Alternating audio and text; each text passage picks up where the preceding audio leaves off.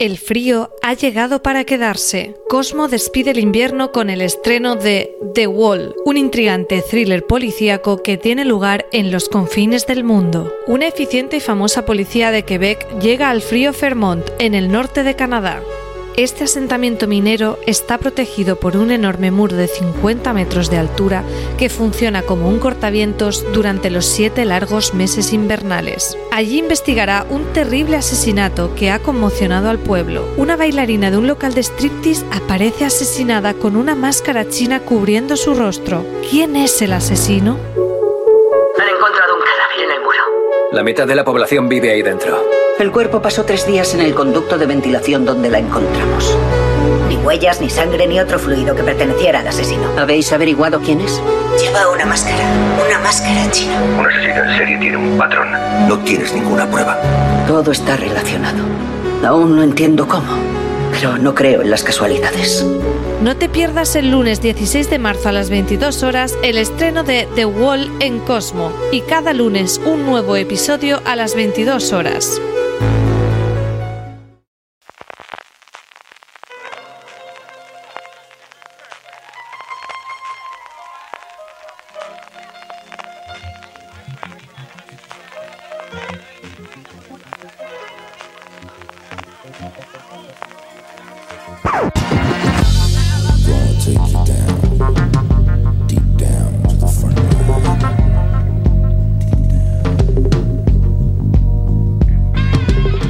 Bienvenidos a Streaming, el programa de Fuera de Series, donde cada semana repasamos y analizamos las novedades y los estrenos más importantes de las diferentes plataformas de streaming, canales de pago y en abierto. En el programa de hoy hablaremos, pues, de qué vamos a hablar, el 16 de marzo de 2020, de qué vamos a hablar, de lo que habla todo el mundo y de cómo nos sobreponemos a ello, gran ayuda y gracias a las series. Además, como cada semana, repasaremos las series más vistas por los lectores y oyentes de Fuera de Series a través de nuestro Power Rankings, con nuevo relevo en la cabeza, y terminaremos con las preguntas que nos enviéis relacionadas con el mundo de las series de televisión. Yo soy CJ Navas y tengo conmigo a Francis, otro que está en casa. Raval, Francis, ¿cómo estamos? Pues tiempos complicados, ¿eh? Eh, es difícil decir cómo está uno con todo el tomate que, que tenemos encima. Nosotros en Fuera de Series, dentro de lo que cabe, aún no tenemos ningún contagiado, ningún afectado ni ningún familiar. Eh, estamos acostumbrados a esto del teletrabajo, a grabar podcasts por internet, a escribir artículos y hacer cobertura de series por internet. Se nos ha fastidiado un poco la parte de, de los live, de los FDS Live, que son esos eventos que tenemos en directo cada mes en Espacio Fundación Telefónica. Teníamos un live para marzo, teníamos un par para abril a falta de alguno, teníamos otro para mayo, otro para junio. Ante toda esta situación, desde luego, el de, el de marzo no se va a celebrar, el primero de abril y el segundo ahí estamos viendo cómo se va desenvolviendo todo. Estamos buscando alternativas, eh, a ver si podemos salvar el escollo de, de hacer algo, que, que, que no se caigan los live, que no se caiga el entretenimiento que la otra parte, ¿no? Que desde aquí en Fuera de Series, pues hombre, no estamos en hospitales salvando vidas, eh, pero creo que sí que podemos hacer más llevadera la espera y la cuarentena para todos nuestros seguidores, para toda la gente que, que lee y que oye Fuera de Series cada día y bueno, pues poner un poquito esta misión, ¿no? Esta función en esta cuarentena, en esta larga cuarentena que nos espera, a ver cómo evoluciona todo, esperemos que bien, llamar a la prudencia de CJ a la gente, que sea responsable en estos tiempos más que nunca. Y nada, pues intentar sobrellevar esto como buenamente se puede y por nuestra parte, pues nada, vamos a seguir por aquí, vamos a intentar seguir eh, por aquí, que la cosa no caiga. Sí, al final cada uno tiene que hacer por lo mejor se va a hacer y nosotros al final creo que lo que buscamos hacer cuando fuera de serie desde el principio es entretenerlos y va a haber muchas horas de entretenimiento y muchas horas que ocupar y muchos momentos en los que los que bueno pues eh, podamos aportar ese pequeño granito de arena sea en los podcasts sea en, en la web sea en los vídeos en YouTube sea en las cosas que podamos hacer durante estas pues esperemos que sean semanas, me temo que serán meses y veremos a partir de ahí cómo funciona todo. Así que em, yo creo que sin solución de continuidad podemos tirar un Francisco la que es evidentemente la gran noticia en nuestra materia, que es bueno pues el coronavirus COVID-19 o qué vamos a hacer.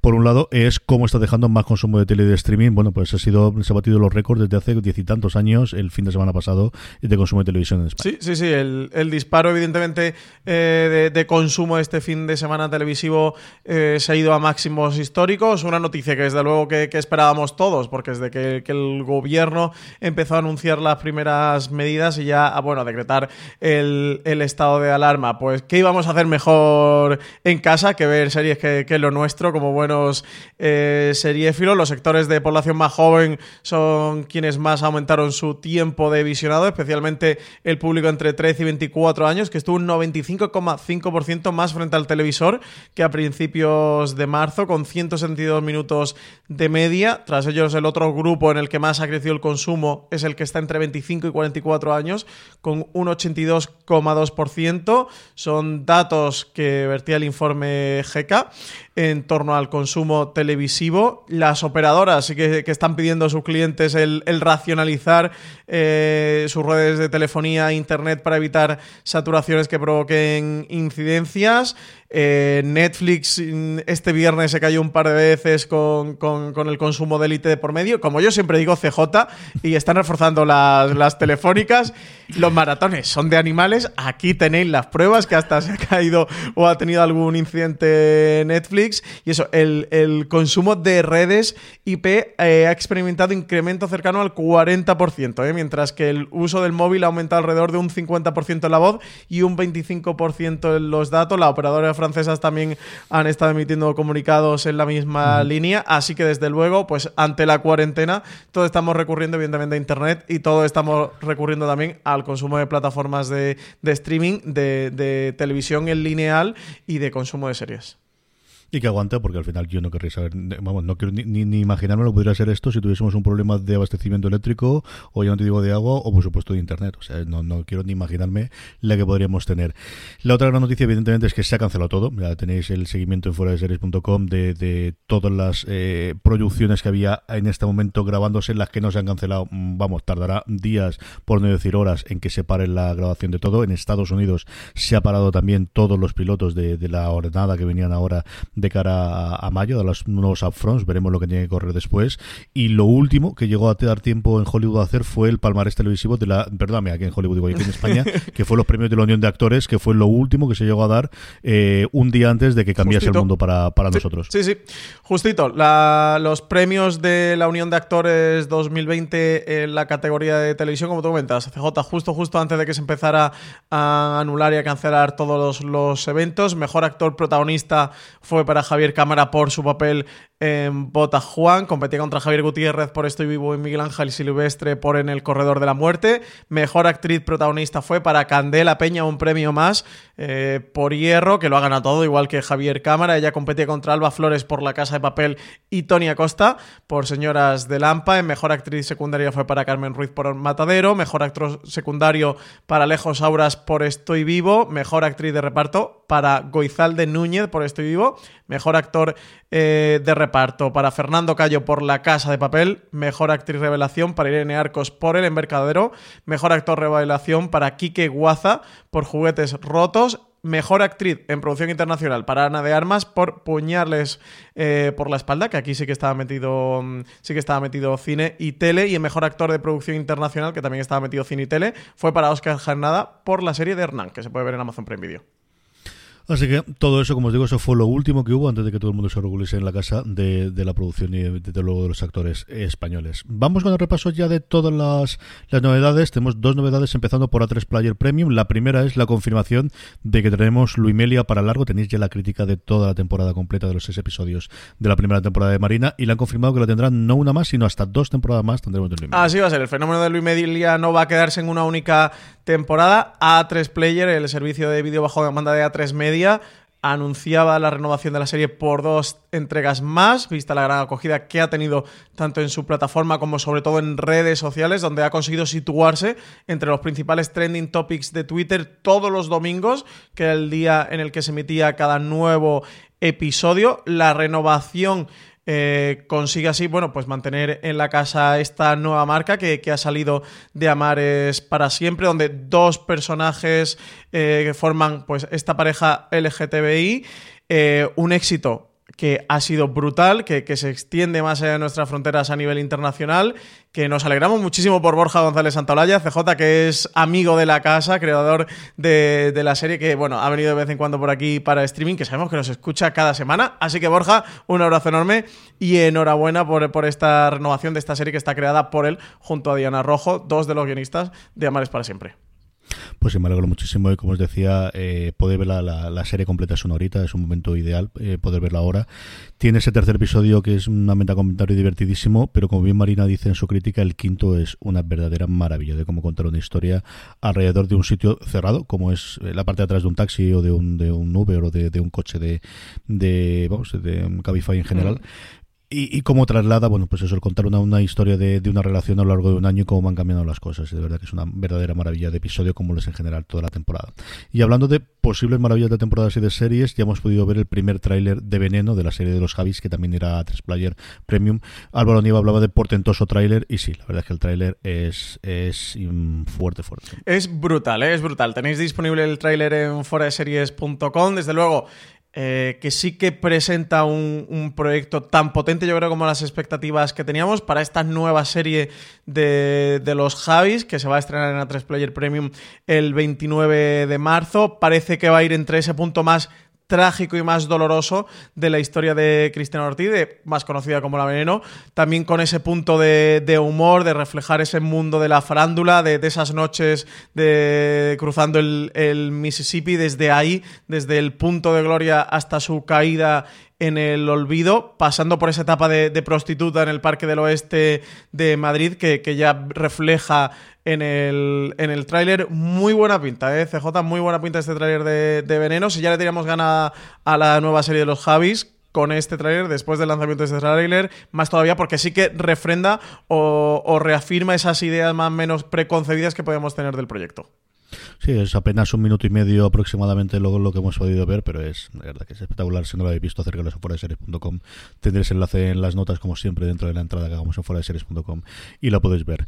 Vamos con HBO España, Francis.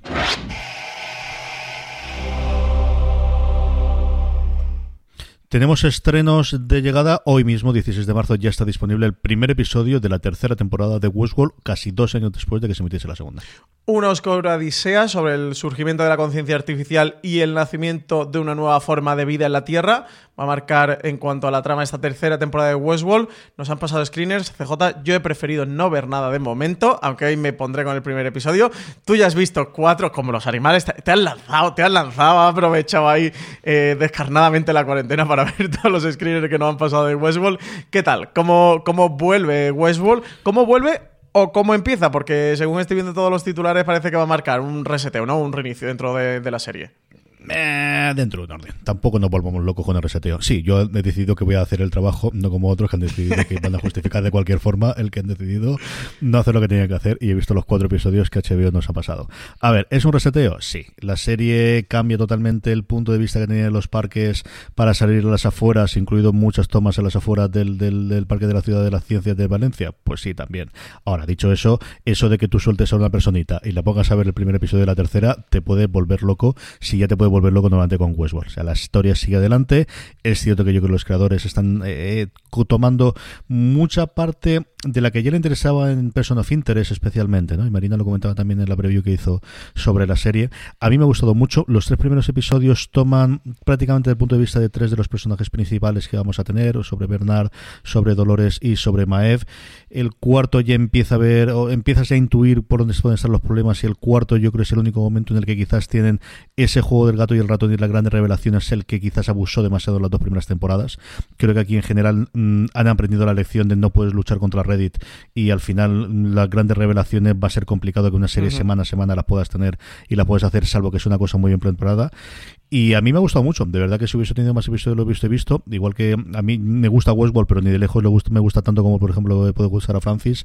A mí me ha entretenido bastante, me ha gustado mucho los cuatro episodios y de verdad que si hubiésemos tenido más, lo hubiese visto. Son ocho episodios. O sea, también tener clara que no son los diez a los que estamos acostumbrados, que se quedan, al menos que yo recuerdo estar acostumbrado. Porque como hace dos años yo no mm. recuerdo si la segunda temporada tenía diez o cómo estaba. Sí, sí, pasado la mitad de la temporada. Y estábamos ocho episodios, ¿no? A mí de verdad que me ha gustado mucho. Creo que nuevamente las interpretaciones son apabullantes. El gran problema que ha tenido Westworld es que tiene tan buenos actores y especialmente actrices a las cuales no le dejaban demasiado tiempo dentro de todo el follón que de trama que tenían que arrancar Y eso, de verdad, eh, yo creo que es complicado recomendarle a alguien que la vea si no ha visto las dos primeras anteriores, pero creo que no es un mal momento para que la veáis. Yo creo que al final es una serie a niveles de producción es espectacular, pues eso marca HBO, yo creo que no se gastan tanto dinero en una serie desde, desde los finales de Juego de Tronos a mí me ha gustado bastante, bastante y yo creo que podremos ir comentando la semana a semana qué es lo que vamos viendo, que lo que tenemos es una serie, desde luego, muy para el comentario, muy para hablarla, ahora que además, pues eso, eh, tenemos más tiempo para poder hacerlo, que se va a hablar bastante sobre ella. Yo caeré religiosamente hoy y sí, la iremos comentando. Yo es de, es de mis series favoritas eh, en emisión. A mí me encanta Westworld. Yo soy de los que ha disfrutado mucho sus dos temporadas, de los que no se ha caído por el, por el camino, todo el punto este de teorías y oye ¿y qué va a pasar? ¿Qué podrá pasar en el próximo episodio? o qué hay detrás de todo esto y de sí, irse ahí a todos los foros de Reddit y de meterse en todos los hilos cada semana con cada episodio. Soy uno de esos, así que yo soy una de las series que disfruto mucho. A ver qué tal esta tercera temporada, a ver qué tal eh, funciona en, HBO y a ver eso si se suma gente con este intento, ¿no? Un poquito de, volver a pescar eh, a espectadores. Mañana, 17 de marzo, nos llega el primer episodio de la nueva eh, miniserie de David Simon, La Conjura contra América. Está basada en la aclamada novela homónima de Philip Roth, una serie limitada de seis episodios que imagina una historia alternativa de Estados Unidos contada a través de los ojos de una familia judía de clase trabajadora en Nueva Jersey, mientras observan el ascenso político de un héroe de guerra xenófobo, el populista Charles Lindbergh, que se convierte en presidente y adentra en la nación el fascismo. CJ de esta, de nuevo, han pasado screeners. Tú has podido ver el primer episodio, tú has hecho los deberes, yo no, lo, yo no los he hecho. No, lo he hecho por otra no he hecho los ¿eh? deberes. Yo quería haberlo visto completo, poder comentarla hoy, pero de verdad que me ha pillado justo. Era mis deberes para hacer este fin de semana. De quiero tranquilidad, quiero poder verlas, están en inglés sin subtítulos, aunque los efectos están prácticamente todos terminados, pero cuesta, como ocurre con todas las series de Simon. Y hombre, aquí no tenía la Helgor que tenía en Baltimore, por ejemplo, las temporadas de The Wire, o incluso ese acento tan fuerte de, de Nueva York como teníamos en su momento en Somia Giro, pero aún así, pues me gusta tenerlo. Como tú puedes comprender y como el resto de nuestro oyente comprende, este fin de semana no era el fin de semana de tener ni tranquilidad, ni paz, ni que tampoco, siendo sincero, me apetecía meterme en los grandes problemas, ni los grandes de esta pobre familia judía a la que le pasa absolutamente de todo, ¿no? Me, me pasó con un par de novelas que tenía empezada y con un par de series que también ocurría lo mismo. Me está pasando también con La Valla, que, pues mira, como se ha quedado la cosa, tampoco que te apetezca especialmente ponerte a ver este tipo de cosas. Lo primero que he visto del primero, pues no, antes marca de la casa. Si antes hablaba del nivel de producción de, de Westworld, aquí no tenemos toda la parte de ciencia ficción, pero tenemos toda la parte de retornarlos a, a los años 40 en Estados Unidos. Creo que tenemos interpretaciones, todo el mundo va a hablar de Winona Ryder, que al final parece que la nueva musa también de David Simon, pero realmente los protagonistas son maravillosos. No recuerdo el nombre de, del actor y la actriz, pero están sencillamente sublimes, es espectacular. Hasta los críos están bien, que tengo bastantes también. Y eh, al final lo de siempre, va a ofrecer lo mismo que va a ofrecer todas las series de Simon. Está muy bien narrada, está muy bien hecha, lo que he visto yo. He leído alguna crítica más de, de todo porque de los americanos tampoco os voy a contar por si os queréis meter en el este, pero es una serie si os da el ánimo, que esa yo creo es la parte que va a ser complicada, al menos este principio de semana, hasta que nos concilemos o, nos hagamos cuenta de, la nueva realidad, creo que desde luego es una de las grandes apuestas con, con, con Westworld para, para poder ver durante. Yo le tengo muchas ganas. ¿eh? Sabes que yo soy fiel devoto de David Simon. Eh, veo absolutamente todo lo que hace. Me, me, encanta su trabajo, así que le tengo muchas ganas. Tiene este punto duro, eh, pero bueno, en fin, es verdad que no es quizá el mejor momento para distopías ¿eh? y, series donde el mundo se va a la mierda. Estamos más para The Good Place y, series así que sean un poco Comfort TV que para, que para grandes dramas. Y programas de cocina. Sí, totalmente. liberación ha sido los programas de cocina. Ya te digo yo, que luego contaré alguno en Netflix, alguna cosa que también he visto en Hulu, pero vamos, ha sido mi gran descubrimiento. Por terminar con HBO, tenemos que el 17 de marzo también se estrena la segunda temporada de Roswell Nuevo México y hablábamos antes de lo potente que ha sido el tráiler de Veneno, no menos lo es el de Patria, que ya tiene tráiler y sobre todo fecha de estreno, sabíamos el mes, pero hasta ahora no sabemos la fecha, que parece que se conservará, de HBO España de Patria. Menudo tráiler, ¿eh? Menudo tráiler. Se ponen los pelos de punta de la carne de gallina. 17 eh, de mayo va a ser la fecha en la que HBO España su segundo original. Recordemos que, se estrenó con la producción propia con Foodie Love, más allá de la serie documental del pionero. Eso, Patria llegará este 17 de mayo, ponernos la fecha en el calendario, que va a ser uno de los grandes estrenos de la producción propia española. El tráiler lo tenéis disponible como siempre en fuera de series.com. La serie se trata de una adaptación de Aitor Gabilondo sobre el libro de Fernando Aramburu, en el que se cuenta cómo el terrorismo etarra afecta a dos familias. La historia arranca, el, de hecho, el día de 2011 en el que ETA anuncia que deja las armas, un anuncio que va a llevar a los personajes de la serie a afrontar su pasado. CJ, el tráiler pues tan duro, ¿no? Como deja entrever la serie. Aquí de nuevo el punto de lo que comentamos, habrá que ver a 17 de mayo cómo estamos para sufrir o cómo no estamos para sufrir o para revisitar historias tan duras como la que nos plantea esta adaptación de la novela de Fernando Aramburu, pero sin duda alguna es de los grandes proyectos, de los proyectos más esperados en cuanto a su estreno y en cuanto a ficción nacional. Sí, del tráiler varias de las escenas, no exactamente el mismo, pero un montaje previo habíamos podido ver en Navidades en, en HBO en Madrid, que nos pusieron a los a prensa, así que más o menos sabíamos ahí, pero en está, bueno, pues terminado con la música, desde luego tiene otro efecto totalmente distinto y está muy muy bien. Como decía Francis, es esa serie que es más, bueno, pues a ver qué ocurre de aquí hasta mayo, en dónde estamos y qué efecto tiene. Un poquito antes ocurrirá también con la línea invisible, con la serie Movistar Plus y todo este tipo de series. Yo creo que el handicap que tiene ahora es cuánta gente tiene realmente ganas de meterse en, en una cosa de sufrimiento y de dolor eh, conforme está el patio. Yo creo que de aquí a mayo, pues conociendo al ser humano lo rápido que olvidamos, igual sí que ya es el momento, pero mm, nos falta llegar a ella. Hablando de, series, para evadirnos de, las circunstancias que nos han llegado, Francis, el tu mm, aquí tu antídoto ha sido Larry David. Total, pero, pero, ha sido total, ¿eh? Mi serie para pasar la cuarentena y para quitarme un poquito las penas ha sido Larry David, o ese título original impronunciable para un castellano parlante como es Curve Your Enthusiasm, que es, madre mía, eh, es un auténtico reto. que ¿eh? decir entusiasmo y lo complicadísimo que es el entusiasmo. Es este un auténtico reto para los logopedas, eh, motivo en gran parte. No haya visto Westworld y la conjura contra América, es que preferí refugiarme en Larry David. un Larry David que yo siempre he visto en la serie, ha sido una serie que, que, siempre me ha encantado, pero que María Santonja, con la que comparto casa y vida personal y sentimental, nunca la había visto, motivo por el cual al final compartes televisión y suele ser complicado no ver mismas series. Además, como solemos tener un gusto bastante afín, pues eso, vemos casi todos juntos. Ella no veía Larry David y dije, mira, está la cosa muy mal. Eh, te iba a poner el primero de la décima temporada, que se estrenó a mediados de enero de este año. Miras el primero, vemos la décima temporada, que en ese momento estaba por el octavo episodio, justo hoy se ha emitido el noveno, y ya el décimo y último de la décima temporada se emite la próxima semana. Digo, vamos a ver la décima temporada, vamos a ver el primero. Si te gusta, vemos la décima y a partir de ahí, si, si te enganchas de verdad a ese punto, empezamos desde el principio por la primera temporada, que a mí no me importa volver a verla. Le ha encantado, fue un éxito total, así que maratón y de animales, absoluto. Y no me siento para nada culpable, porque esto es Larry David, eh, que me he pegado de la serie. Y aprovechar porque creo que es una serie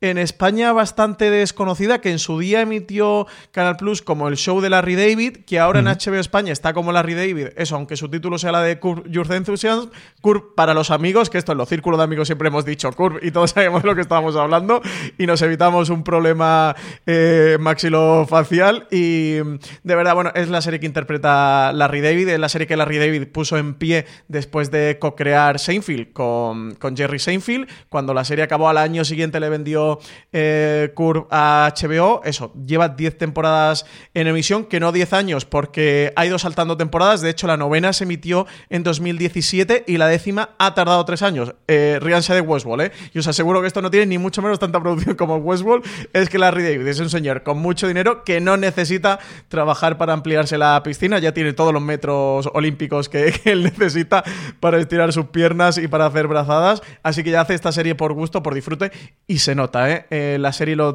transpira. Eh, a mí me resulta una maravilla. Tiene ese punto que a mí me gusta mucho eh, y lo comentábamos CJ tú y yo con, con, The Good Fight y los Kino de ese punto de eco de la realidad y, un eco muy instantáneo que, que, siendo una serie que lleva unos plazos de producción bastante grandes sí consigue hacerse eco de la realidad muy pronto. Larry David lo consigue aquí, se lo pasan muy bien, tratan temas al final que nos afectan a todos el día a día, tiene eh, esa estructura clásica de, de, Larry David que, que, es tan genial. Me lo he pasado muy bien con la décima temporada, ¿verdad? Me parece una de las mejores series del año. Para los que buscáis una comedia, para los que buscáis una serie para pasar esta cuarentena, si nunca habéis visto Larry David, de verdad, iros a HBO España, si tenéis HBO España, y si no, contratadla. Que ya digo yo, que Larry David vale los 8 euros que, cuesta la suscripción mensual, os ponéis el primero la primera temporada, y si os gusta, a partir de ahí empezáis, y si no hacéis como yo, eh, que le he hecho a María, que le he puesto el primero a décima, le he, visto, le he enseñado la décima, ¿te gusta? Y ahora vamos a empezar desde la primera, yo a volver a verla y ella a verla de principio, y de verdad, para los que la estáis viendo, la trama de Mocha Joe, eh, solo voy a decir esto, no me puede parecer más delirante Mocha Joe y, y la Rilate no puede ser más fan de todo esto. No sabéis la vida que me ha dado este fin de semana. Sí, señor, se habla muy bien de este. Igual que la anterior, yo creo que fue recibida con bastante más eh, discrepancia por los críticos americanos. Este es en general sí que ha funcionado tremendamente bien. Y como dice Francis, es un señor que a esta altura del día hace la serie porque le apetece. Es un rollo parecido al que puede tener Donald Glover con Atlanta de mientras quiera hacerlo, aquí estamos para pagar las facturas, que no hay ningún tipo de problema. Y así lo han dicho por activa pasiva la gente de, de HBO, que haremos Currion Enthusiasm o el show de Larry David, que siempre de las pocas producciones que estoy totalmente a favor, tanto tiempo que la RTV quiera hacerlo. Vamos con Movistar Plus, Francis. Movistar Plus estrena este 16 de marzo, hoy también la segunda temporada de Black Monday. Nueva York, el 19 de octubre del 87, tenía lugar el famoso lunes negro, ese Black Monday, la peor caída del mercado bursátil de la historia de Wall Street hasta ese momento. Nunca se supo qué causó el crash o quiénes hasta ahora donde Mo, Blair y Down, que son unos cracks, pero podrían ser los responsables de la mayor crisis financiera de la historia. Ahora, en esta segunda temporada, los amigos son enemigos, los traders traidores, se abre de nuevo la veda en esta serie de Showtime protagonizada por Don Cheadle, estreno en la segunda temporada, madrugada del 15 al 16 de marzo en Movistar Series, después disponible bajo demanda en la plataforma de Movistar Plus. Pues nada, regresa Black Monday, esta serie producida por Evan Goldberg y Mark Wahlberg. Y dejamos la semana pasada pendiente de saber cómo iba a funcionar Disney Plus dentro de Movistar. Hay algún inconveniente todavía tenemos, pero sí sabemos alguna cosa sobre el precio, ¿no, Francis? Pues sí, ya sabemos cómo se va a articular todo esto de Disney Plus dentro de Movistar Plus, esta alianza eh, que os contábamos, que os trasladábamos la semana pasada, un acuerdo que se firmaba el pasado 8 de marzo entre Walt Disney Company, Iberia y Telefónica, que convertía a Movistar en ese aliado estratégico de Disney Plus para su lanzamiento en nuestro país. Ya conocemos que Disney Plus va a estar incluido, incluido, eh, sin sobrecoste, en los paquetes de fusión con contenidos de ficción, como son Fusión Selección Plus Ficción Sí, fusión, selección plus ficción. Ahí es nada, ¿eh? Trabalengua, luego nos quejamos de curva. Fusión Solo total. falta par de números, falta 14, 32. Madre mía.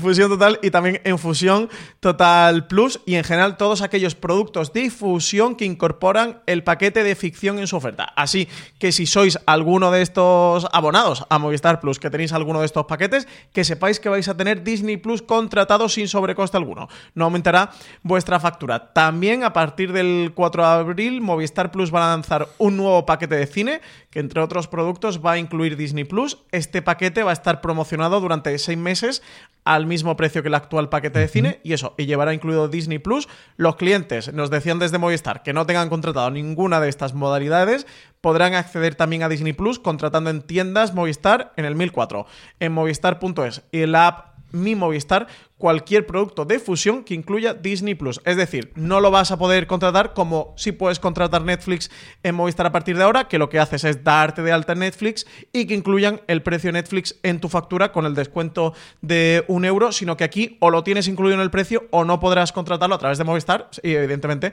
podrás contratarlo como cualquier otro español de, iba a decir de a pie, pero ya de, de casa o de sofá que se dé de alta de la plataforma directamente a través de Disney Plus. Sí, lo que están intentando trabajar, que es lo que van con retraso, es la integración para tener algo similar a lo de Netflix, que cuando accedas a Movistar Plus tengas el- el- absolutamente todo.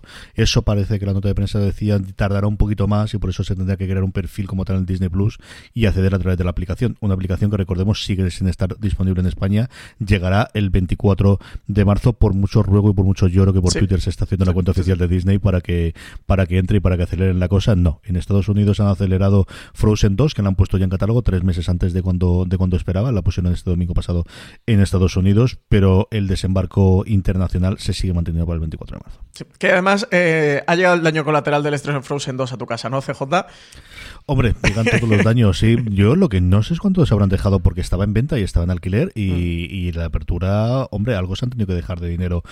Al final yo creo que eran las, pues eso, la gallina que entra por la que sale que decía el clásico, ¿no? De, de hacer de cuánto favor tienes y cuánto puedes hacer que la gente se suscriba a cambio de cuánto dinero vas a perder por la venta ya no de físico sino de alquileres y de ventas en iTunes, ¿no? Pero bueno, Sí, esto sí. es lo que lo que tendremos. Pero sí, que se van a acelerar, ¿eh? Eh, parece que, que van a acelerar, igual que también la última de, de la Guerra de las Galaxias que no iba a salir, eh, al menos en alquiler y en venta hasta dentro de tres o cuatro meses, también la aceleraron, la sacaron hace un par de meses y no sé lo que traerán también en, entrar en Disney Plus. No te extraña que sea la gran sorpresa de cara al 24 de, y ahora que estamos en el mundo y además tenemos todas las películas de la saga Star Wars, de la saga de Skywalker. Flojita Frozen 2, eh, por cierto. Quitando el número de Olaf, flojita Frozen 2, por si la, por si la veis cuando, cuando, llegue a Disney Plus. es muy entretenida, de verdad que en general es muy entretenida. Cositas que tenemos. Bueno, pues Scam España, que de momento sigue manteniendo que el 9 de abril estrena su temporada 4. Aquí la gran incógnita, Francis, es si está toda grabada o si como es Scam ¿Mm? siguen grabando cosas puntuales y si van a incorporar la realidad que nos tenemos dentro de la trama, ¿no? Esta es la gran duda que tendría yo, que nos quedan tres semanas para saberlo. A ver qué ocurre con, con todo esto. La, la semana pasada eh, anunciaban que el 9 de abril iba a arrancar eh, lo nuevo de la ficción. No sé si llamarle temporada o parte o qué nuevos episodios va a haber. Eh, la, tercera temporada había finalizado una semana mm, antes y a ver qué ocurre. De momento no han dicho de Movistar Plus que se vaya a retrasar el estreno o que se pare. Sí que tenemos esta incógnita porque es verdad que la serie, si bien tiene gran parte grabada, otra gran parte parece que está viva, ¿no? Que se va incorporando y tiene todo este punto de mm, transmedia, pero que forma parte intrínseco de la serie, de que van soltando píldoras, episodios y fragmentos también por, redes sociales. De momento, para todos los fans de, Scan España, que sepáis que esta cuarta temporada va a llegar el 9 de abril, que las chicas, la trama de las chicas se encuentra en la recta final del, del instituto, en sus últimas semanas como estudiantes de segundo de bachillerato, y deberán decidir qué quieren hacer con sus vidas a partir de ese momento y no solo académicamente. Así que nada, aquí tenemos esto de Scan España. Esperemos que, no se vea afectado, que no se retrase el estreno. Vamos a hablar un poquito de Justo antes de Cristo, segunda temporada. ¿Tú has podido ver algo, Francis? He podido ver los primeros episodios de segunda y última temporada de Justo antes de Cristo. Recordemos que las dos temporadas se, rodaron de manera conjunta y que a partir de ahí eh, decidieron destruir los decorados, por lo cual sabíamos que la serie no iba a tener eh, continuidad. Ya sabéis que es esta comedia que se hablaba un poquito de cruce con la vida de Brian, Asterix, un poco estos referentes creada por Pepón Montero y, y Maida que en la primera temporada tuvo a Borja Cobeaga como, como uno de sus directores, en la segunda temporada eh, Nacho Vigalondo eh, sustituía a Borja Cobeaga, la serie está interpretada, protagonizada por Julián López, la tuvimos en el live el año pasado con el estreno de su primera temporada, y con esta segunda CJ que creo que la terminaré, ¿eh? creo que voy a aprovechar estos huecos de comida, cena para, verla, que, suelo utilizarlo como hueco de, comedia. Vuelvo a tener el mismo sentimiento con la primera, es un sentimiento en cierta medida frustración, porque creo que es una serie que podría funcionar muy bien, que podría haber sido una gran comedia, una comedia muy divertida, explotar ese punto de vista cómica que no es nada, no es nada nuevo, que, que ya lo, lo, hacían los cómics, los TVOs de Goscinny y Duderzo en Asterix, que lo hicieron los Monty Python en, en la vida de Brian, ese punto de, de, de conexión, de, de llevar eh, parte de nuestra realidad al punto de, de, los romanos y ese campamento, que además tiene también justo antes de Cristo, ese, ese campamento donde ocurren toda serie de, de cosas alocadas, pero no sé qué le llega a ocurrir a justo antes de Cristo, que, los chistes no le funcionan bien, me parecen muchos gags como muy antiguos, como un humor casi noventero, más, más que incluso de los 2000, de los años 90, muy desactualizado. Eh, eso, del punto de vista incluso eso de la dirección y, del montaje, veo que hay veces que, que, la broma no entra, incluso que no son malas bromas o que no son malos gags, pero que no terminan de entrar o no terminan de cuajar creo que al final tiene un fallo múltiple, ¿no? Porque viendo justo ante Cristo, intento todo el rato ver de qué es lo que le falló, qué es lo que no le funciona, porque, porque de base no está mal y, tiene elementos para que fuera realmente divertida y para que fuera una buena comedia, pero creo que eso al final es una conjunción de bromas, chistes, gags, desde guion un poco antiguos, que en dirección no han conseguido darle el tono, el estilo para que todo eso funcione, que en montaje tampoco y al final eso se me queda en una serie que creo que tiene mucha materia prima para, para, explotar y para funcionar, que no lo consiguió en su primera temporada, pero que la segunda tampoco han conseguido enmendarlo, que era un poquito la esperanza que tenía, digo, a ver si en esta segunda sí consiguieron, ¿no? Con el, con el paso y con la experiencia hacer que, que prendiera la chispa, que prendiera la llama de la comedia, pero desgraciadamente no, CJ. Así que no puedo traer buena noticia con el estreno de la segunda temporada justo antes de Cristo. No mejora. Yo creo que si os gustó la primera, os va a gustar esta segunda, porque más o menos sigue igual. Si no os gustó la primera, pues yo diría que no suméis a la segunda.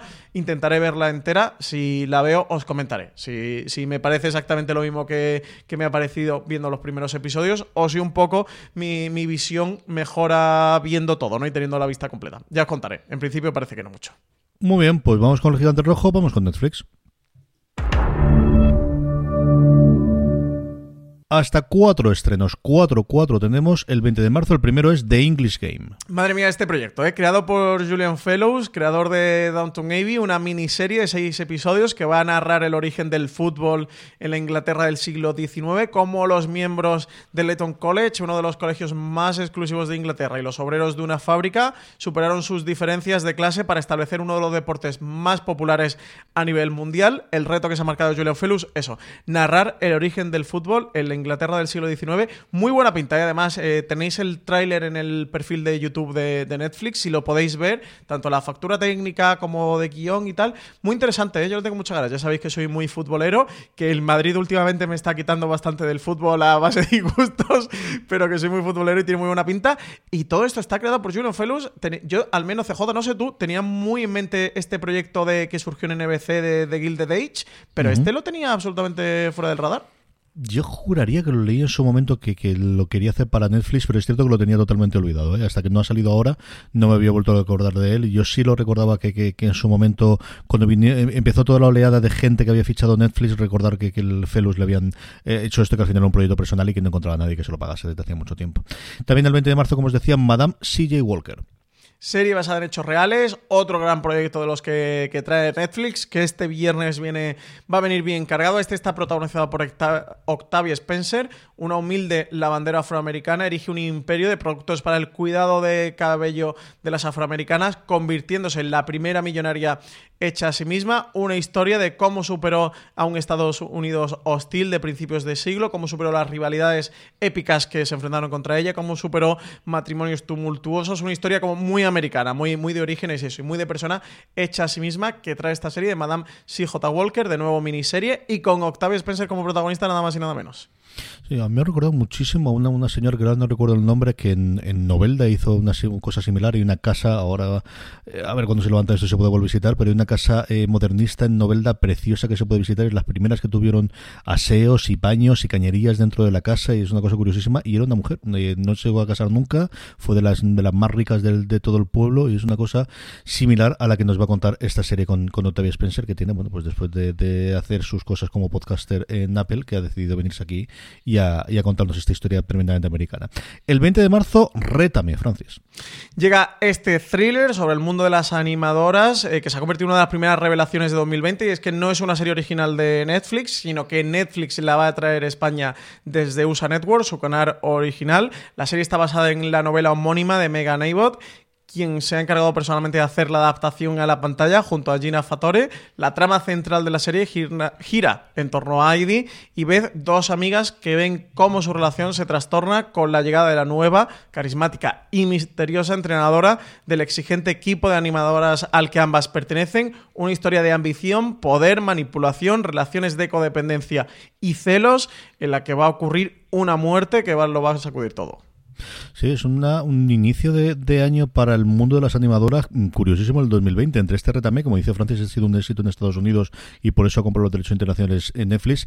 Hay que sumarle al documental Cheer, que aquí no ha llegado tanto. En Estados Unidos es una pequeña revolución como documental, que además se va emitiendo semana a semana y un documental sobre cómo es el funcionamiento de los cheerleaders profesionales o del mundo competitivo de cheerleaders, que de verdad que hubo una, un par de épocas en el que era reality que todos los críticos más o menos sesudo y más o menos serios americanos junto con todo lo demás lo estaban comentando. Eso fue durante los primeros meses de enero y febrero la comidilla, lo que todo el mundo ha hablado. Así que junto con este retame, las dos estarán disponibles en Netflix a partir de este 20 de marzo. Y por último, el último estreno que nos queda es la primera temporada de Cartas al Rey una serie de fantasía que llega a Netflix con nombres como el de Andy Serkis eh, detrás. Se trata de una adaptación de la novela Superventas del autor holandés Tonke Dracht, considerada el mejor libro infantil holandés de la segunda mitad del siglo XX. Una novela publicada en 1962 que cuenta la historia de un príncipe despiadado que amenaza traer al mundo a la oscuridad, pero un aspirante a joven caballero, Turi, emprende un viaje con la única misión de entregar una carta secreta al rey, un poco al estilo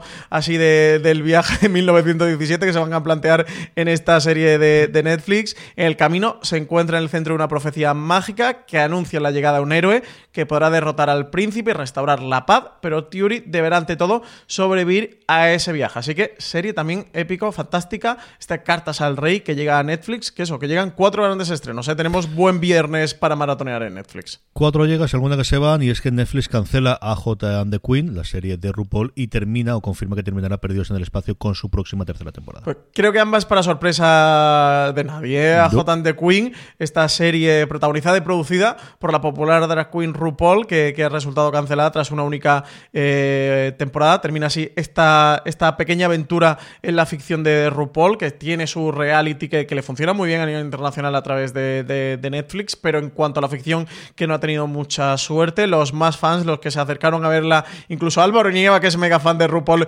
creo que no llegó a, pasar del primer episodio. no le gustado, digo, no hay nada Malo será. Sí. está esto perdido. creo que Alberto, que también bastante fan de, RuPaul, creo que tampoco ha pasado el primer episodio.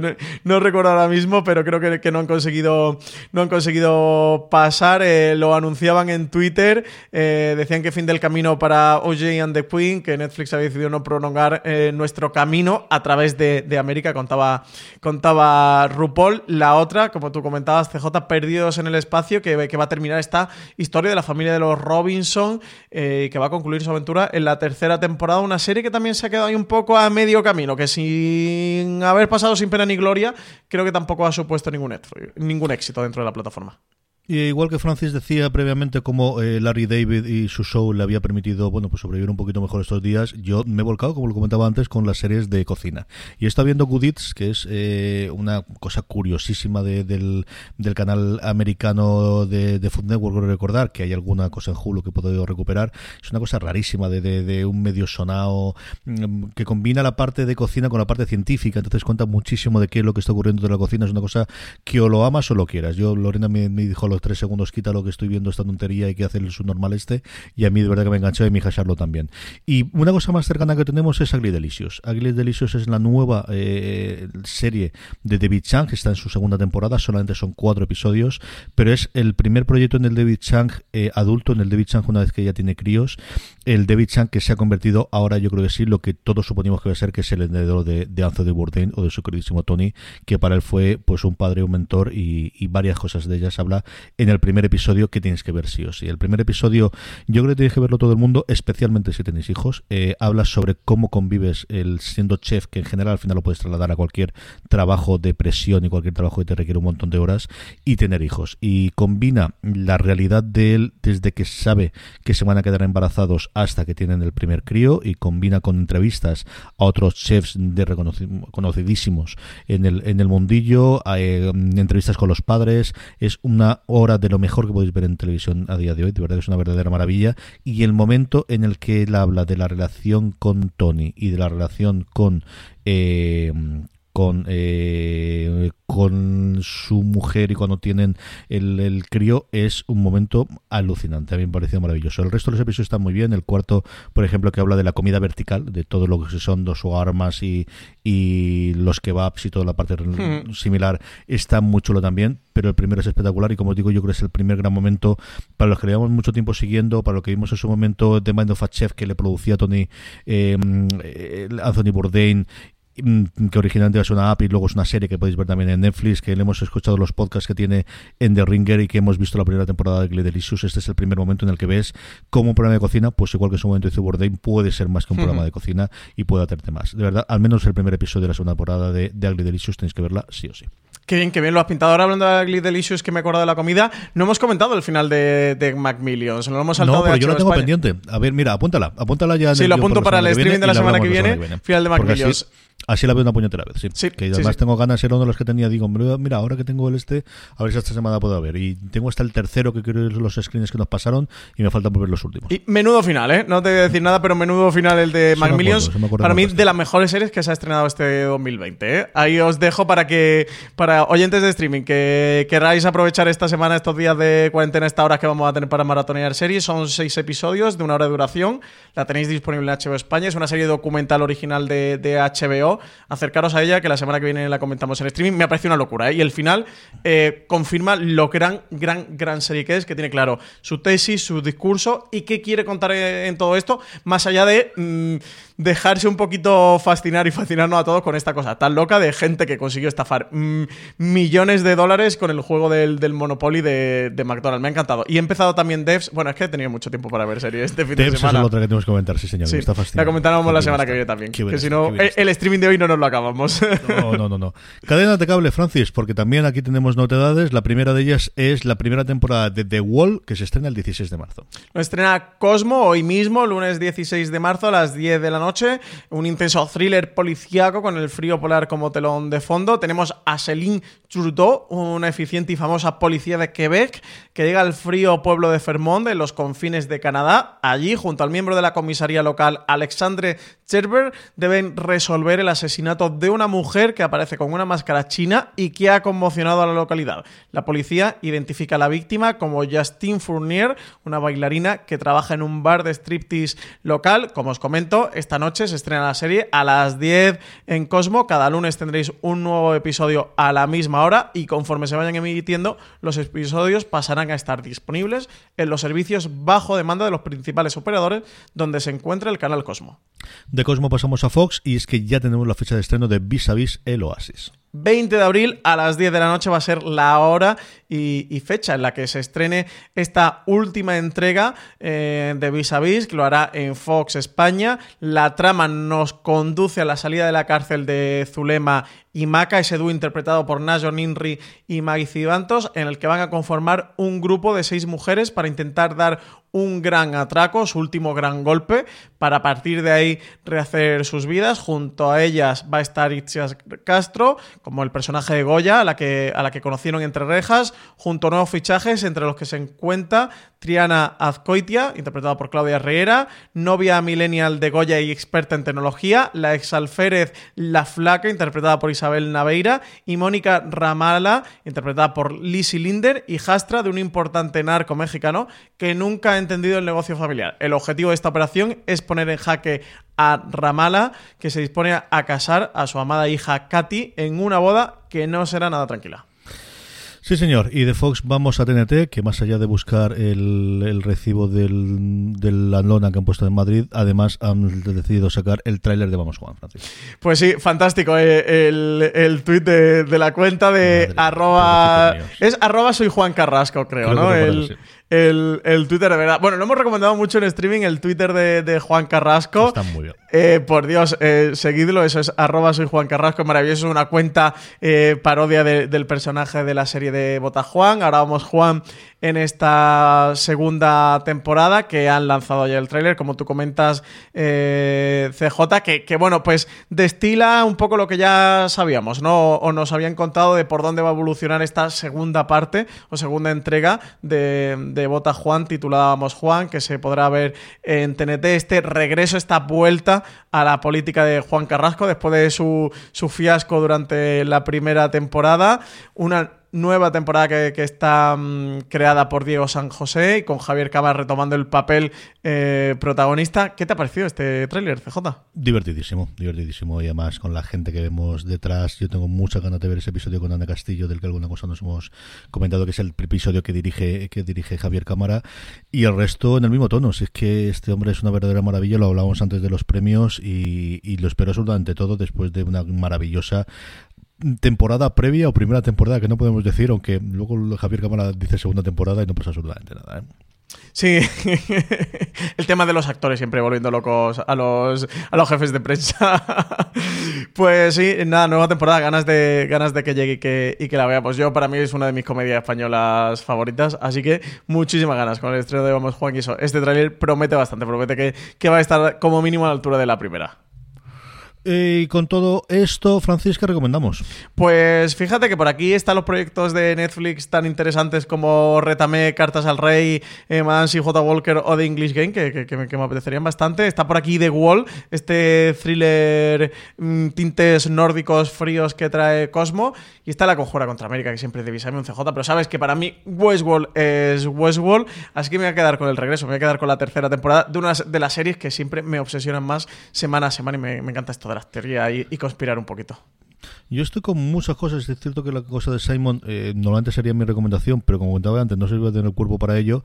Y me ha traído mucho lo de The English Game, que de verdad que al final estos documentales y, y cuando al final tienen ganas de hacerlo alguien con Fellows que ha podido hacer absolutamente todo lo que ha querido, me, me apetece bastante verlo. Junto con esto, recuerdo, no sé si estará posible verlo en España, pero ayer anunciaban que el gran serie documental sobre béisbol que hizo Ken Barnes en, en los 70, luego hizo una ampliación hace poco menos de 10 años llamada Béisbol, que se podía comprar en DVD que había estado limitada, la habían abierto a todo el mundo. Yo fui capaz de entrar, pero no sé si estará disponible a, a consultarlo dentro de España, pero en PBS directamente lo podéis encontrar y estaba abierta. Si alguna vez habéis tenido curiosidad por saber algo del, del mundo del béisbol y cómo funciona, es el documental que tenéis que ver, sí o sí. Es sencillamente impresionante.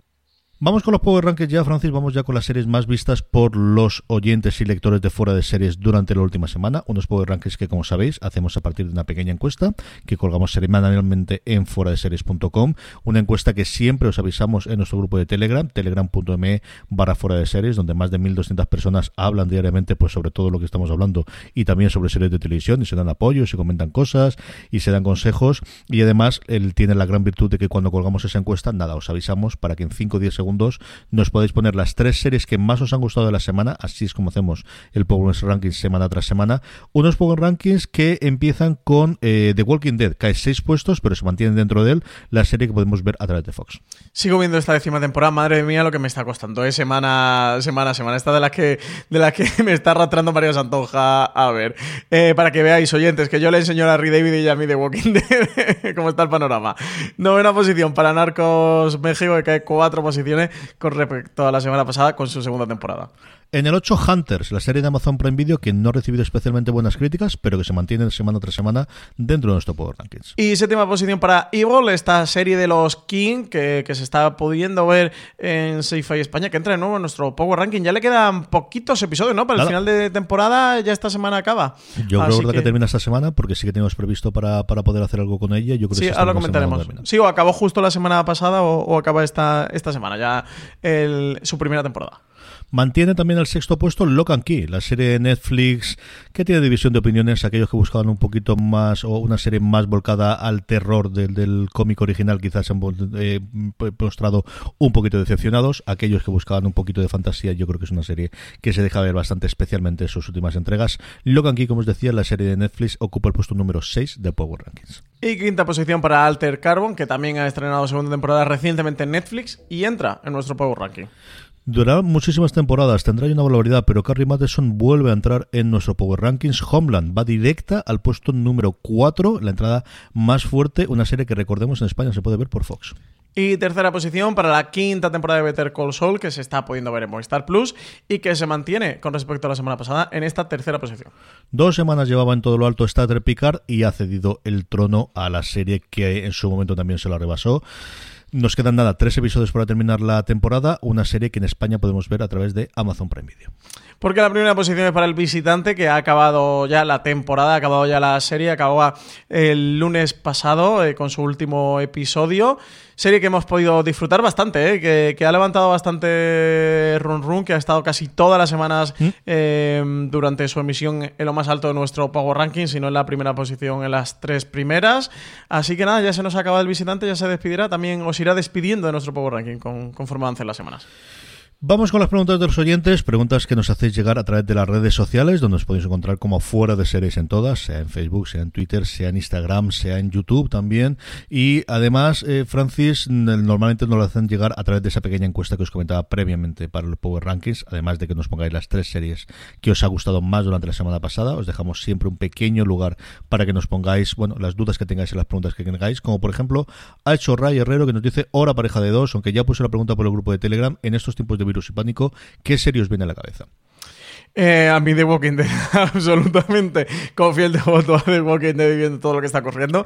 Y como a veces amenaza la civilización con irse a la mierda, yo me quedaría con The Walking Dead sin ninguna duda.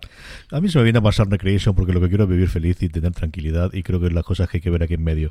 Realmente al final, como os he dicho antes, lo que me va son las cosas de cocina. No sé por qué. Si me da la paz de la tranquilidad de cocinar o exactamente qué, pero eso es lo que viene buenas a primeras a, a la cabeza más que cosas posapocalípticas y cosas de todo se va al carajo y a ver cómo sobrevivimos, que de momento he intentado, eh, y he intentado quitármelo de fuera eh, la cabeza. Y eso sí, series infantiles. No sabéis la cantidad de series infantiles que se van a ver en mi casa. Y música. Esto es un. En fin. ¿Para qué? Vais a quemar en la playlist de, Jennifer López, ya veo yo que, que se va a chicharrar en esa casa. sí. Aquí, por eh, alusiones, Francis va directamente. Cadista confinada nos dice Francis, ¿cuánto has hecho el animal este fin de encierro? Que ya sabemos que los maratones son de animales. pues tengo que confesar que lo he hecho bastante, ¿eh? porque, eh, como os decía, me he visto la décima temporada entera de Larry David, los ocho episodios que había hasta, hasta ese momento de, esta décima mm, temporada. Me he puesto al día con Star Trek, que lleva dos episodios atrasados. He empezado justo antes de Cristo. Me he puesto con gente hablando, la serie de Álvaro Carmona de A3 Player Premium, que la tenía como eterna pendiente y me he visto un par de episodios. No la he comentado en stream porque teníamos bastantes cosas que comentar por, por racionar un poco y a ver si la puedo ver completa. Me he puesto con la segunda temporada de Mr. Mercedes, que también la tenía pendiente y también la he comenzado. Me he puesto con Devs, que también tenía por ahí pendiente de verla. He visto el final de Macmillions. Me he visto un par de películas documentales en Netflix de estos de True Crimes eh, truculentos, que, que, así como para pasar el, el, mal rato de esto yo yo y tal. Uno es el del Bikram Yoga, ¿Sabes cuál es? El del documental este de Netflix de Vikram. Pues me lo he visto, que es, bueno, pues todo lo yo, yo y que, espera. La verdad es que, mira, no, no, voy, a, no voy a negar que, me lo pasé bastante bien viéndolo. Y el otro es el de Tony Robbins, el de No Soy Tu Gurú, que es como uno de los gurús de estos que también hay a nivel mundial más importantes y tal. Eh, también da lo que promete mucho yo, yo. Y si os gustan los Wild Country, si os gustan los Palmares de Troya, os gusta este tipo de cosas, no es exactamente lo mismo, ni el de Tony Robbins de No Soy Tu Gurú, ni el de, ni el de Vikram. Pero bueno, más o menos se la asemeja. Y como me ha acabado Macmillions, pues me hacían falta alguna cosita así también para evadirme. Yo es que CJ, tus, tus series de documentales para mí son los True Crimes y este tipo de cosas. Así que he hecho bastante el animal, os tengo que confesar. He jugado algo a juegos de mesa, no todo lo que me hubiera gustado. He montado el Lego de Friends, que, me, que me aportó unas cuantas horas de entretenimiento, pero también para desengrasar entre serie serie o peli peli, porque, porque ya si no al final se le queda uno el culo aplastado de, tan, de tanta maratonear. Yo con los juegos de mesa los he ordenado, que ha sido todo un logro el poder poner aquí y poder guardar lo que tenía hecho un desastre en medio. Y he bajado hasta 5 bajo para ver si jugamos. Entre ellos Watergate de, de Salt ¿Te lo has comprado? Sí, sí, hombre, me lo compré. Además, el último que de Lo mandé a, le mando un abrazo muy fuerte a Gonzalo desde aquí si nos está escuchando, porque es la gran apuesta que tiene la editorial después de haber hecho juegos pequeñitos, traer uno de los grandes juegos para dos del, del ah, ¿lo ha editado él? Y le tengo mucha ganas, sí, sí. Lo edita Salt Pepper y, y eso, eh, Gonzalo Maldonado se han lanzado junto con los socios a la, a la aventura de, traer el, el, juego de, Matías Caramer, que además es muy seréfilo en el sentido de que tienes la parte de, por un lado, juegas eh, con la administración de, Nixon y por otro lado juega con un director de periódico a ver quién logra antes, si encubrir la, el escándalo de Watergate o, darlo a la luz y sacarlo a la luz, ¿no? Y con un juego muy parecido al, al Toilet Strago, lo que recuerda mucho el juego de cartas del de ¿Pero juegas con el Post, con el Washington Post directamente o no le pones nombre? Yo creo que no le llegan a poner nombre como tal. Lo que he visto yo en el este es la administración contra un periódico, un grupo de periodistas. Pero sí salen todos los personajes históricos. O sea, yo creo que recordar que sí que salen los grandes periodistas, el Woodward y los otros dos y todas las personas que Frost, algo eso, mejor. Yo creo que salen como las cartas con al menos todas las personas que tienen eh, importancia en las barajas distintas que tienen cada uno de los, de los jugadores lo bajé con interés de vamos a jugar y lleva dos días abajo. No sé, igual en algún momento de estos puedo llevar. Si no hacemos una partida virtual, como estaba el otro día Alex de la Iglesia que echó un Dragones y mazmorras con sus colegas de partida virtual con un iPad conectado y a la gente diciéndole, te ha salido el escudo tal, te ha salido el, el ogro no sé qué. Así que nada, como, como esto vaya para largo, parece que sí, que vamos a tener que empezar a echar partidas por, por iPad, sí. Sí, sí, señor. Nos escribe también Roberto Izquierdo, Francis. Nos dice, menuda maratón de animales, por supuesto. Me he dado con la segunda temporada de Westworld. Ya estoy preparado para la tercera temporada. Yo aquí le diría bien y mal a Roberto Izquierdo. ¿eh? Un poco el jing y el jam. Bien haberse visto la segunda temporada para Westworld y prepararse para la tercera. Mal eh, tragarte Westworld en maratón, porque esto tiene que ser, o sea, esto te tiene que peinar el cerebro ah, para no, Yo creo que es la ¿eh? única forma de entenderla. Yo creo que cada vez estoy más a favor de que, sí? traerla. Sí, sí, sí, sí. Yo creo que entienden mucho mejor todo. Uf, madre mía. para adelante y ya está. Una segunda pues temporada de Westworld en maratón tiene que ser. dar dores, ¿eh? Yo creo, que lo mejor que sí, No sé. Más cositas. PJ Cleaner Virus nos dice que, bueno, eh, en general que lo bueno del coronavirus es que tiene pinta de que en breve parizará todo el rodaje de series y no va a poner al día y que fuera de bromas, pensé que es posible que haya un palón total de la industria, sois guapos, pero ahora no puedo dar los besos y abrazos para evitar contagio. pues creo que PJ nos debió hacer esta pregunta el miércoles, jueves de la semana pasada. Antes de que Claro, los acontecimientos, pero es que de 24 horas a 24 horas, de día tras día, han, evolucionado, han ido haciendo eh, giros de, 180 grados, ha ido cambiando toda la realidad. A día de hoy es que está, bueno, lo comentamos al principio, tenemos un artículo, de hecho tenemos un par de artículos eh, fuera de series comentando cómo está afectando todo esto del, coronavirus a, la serie, de cómo se han ido paralizando todos los rodajes. Empezaron las primeras noticias con The Falcon and The Winter Soldier y tal, pero bueno, ya, ya se ha extendido a todo. ¿eh? El otro día Mm, creo que uno de los sindicatos de producción, alguna cosa así españoles, sacaban una lista con, los rodajes y cómo estaba todo el tema de los rodajes y está absolutamente ya todo parado, todo parado. Así que sí, como dice PJ, porque hay que ver el lado bueno de las cosas a estas tragedias. Por un lado, pues sí que es verdad que nos vamos a poder poner al día con todo lo que teníamos pendiente. Por otro, vamos a ver cómo afecta. Yo creo que de manera inmediata no debería afectar mucho. No sé si va a haber cadenas o plataformas que ante la pérdida quizás de foco del estreno por, por cómo está copando todo lo del coronavirus las noticias decidan guardarse alguna serie. Yo creo que en principio hasta verano no nos debería de afectar demasiado, más allá de eso, de que alguna plataforma, alguna cadena prefiera no estrenar tal y como está el, panorama, aunque ya estamos viendo eso de cómo precisamente el consumo televisivo es lo que más está aumentando y, la demanda de, de, contenidos de tipo series para entretenerse un poco y sobrellevar esta cuarentena. Aquí lo complicado va a ser septiembre, octubre de 2019 e inicios de 2020 porque evidentemente todos los rodajes que se paren a ver cómo evolucionan. Eso sí, espera un verano que, en el que ojalá todo esto se haya ido y volvamos a la normalidad. Bonito de trabajo para todos, ¿eh? porque recuperar tiempo, ya digo yo, que, se va a poner todo el mundo a intentar recuperar y, llegar a tiempo o que se retrase lo menos posible. Tú lo comentabas al principio, cómo los upfronts se han parado. Hay que ver cómo evoluciona todo el tema de las compras, de los rodajes de pilotos, de series. En fin, tenemos un tomate bueno montado. Los pilotos darlos por muertos, es decir, aquí las órdenes van a ser directamente. A ver cuántas series se renuevan. Yo creo que va a haber muchísima renovación de series más que en otras circunstancias que se cancelarían. Tiene toda, toda, toda, toda, toda la pinta de, de que, bueno, que todo lo que sea prolongable y pegar una pata para adelante lo van a hacer. Ya todos los programas en directo de Estados Unidos se han cancelado absolutamente todos. Es decir, todos los que tienen John Oliver, el último programa que estaba mirando esta mañana en HBO, está hecho en un estudio fuera, porque además en su estudio se detectó un caso de coronavirus. Con lo cual, bueno, pues imagínate cómo están todos. Todos los late night americanos están todos fuera de emisión hasta, hasta próximas fechas.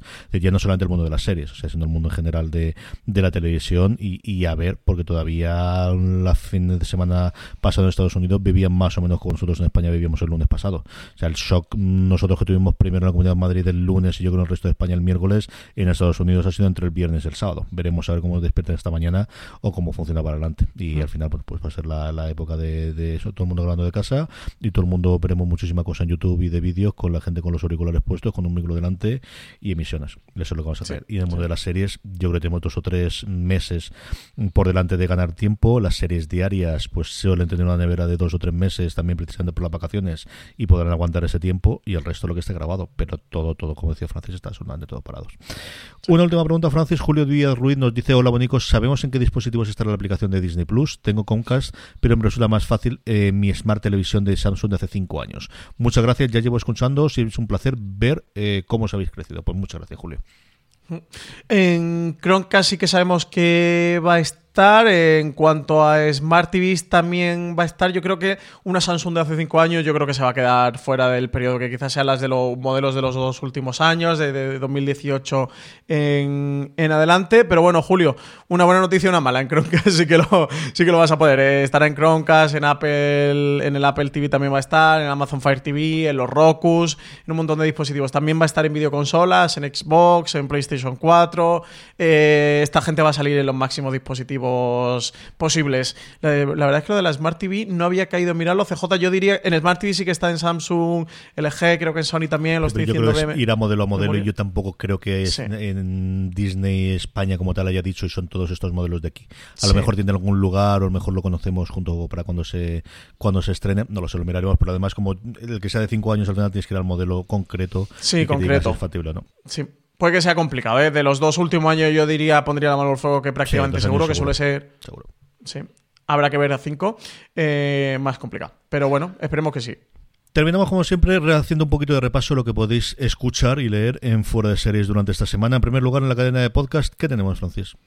Pues tenemos mañana martes un gran angular. Hemos hablado varias veces en el programa de hoy sobre Michelle y Robert King. Pues mira, precisamente un gran angular sobre la carrera de estos dos guionistas, creadores de televisión, con The Good Fight, con The Good Wife, con Evil y con un montón de series detrás. Precisamente eh, hemos decidido dedicarle este programa a, la figura de estos dos guionistas, de este matrimonio de guionistas, ahora con motivo del final de, la temporada de, de Evil en Sci-Fi. El miércoles tendremos un top sobre los personajes más inquietantes de las series de televisión.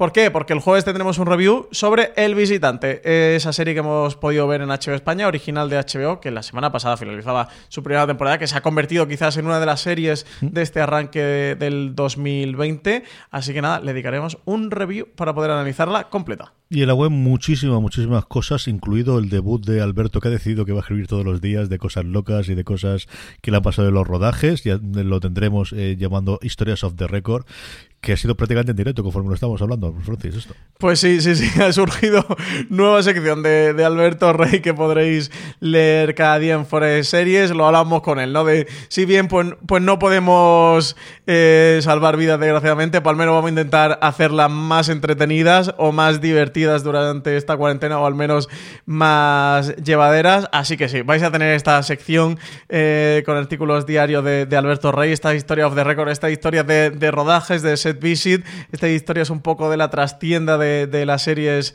de televisión y que podéis disfrutar cada día a partir de hoy mismo en foraseries.com. Y más allá de eso, de artículos que hemos publicado, pues evidentemente tenemos cositas del coronavirus, como no podía ser menos. Hablamos antes de cómo afectaba, cómo estaba afectando toda esta situación, todo este panorama. Marina Such dedicaba su columna del domingo eh, a este tema. Se titula Las series en tiempo del coronavirus. Cuando el mundo eh, real cambia la manera en la que ves la ficción.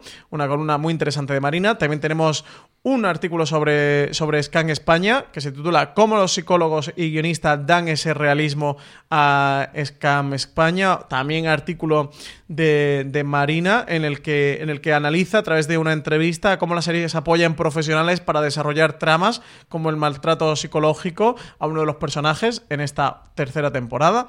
Y también recomendación de lista para esta, para esta cuarentena, recomendación de series para ver, 10 series para maratonear y quedarte en casa esta semana. Sabemos que, que estáis ávidos de recomendaciones, que van a hacer falta recomendaciones para sobrellevar este encierro. Así que nada, aquí tenéis esta propuesta con cosas que van desde, desde Westworld, pasando por Macmillion, por, por Bosch, por The Office, por Mr. Mercedes, por Mindhunter y por tantas otras series que creemos que pueden ser buenas para aprovechar para ver ahora en este tiempo. Y hasta que llega streaming, te recuerdo que tenéis mucho más contenido incluido lo que os hemos contado en la cadena de Fuera de Series, que está disponible en iVoox, en Spotify, en Apple Podcast y en cualquier otro motor de podcast que utilicéis.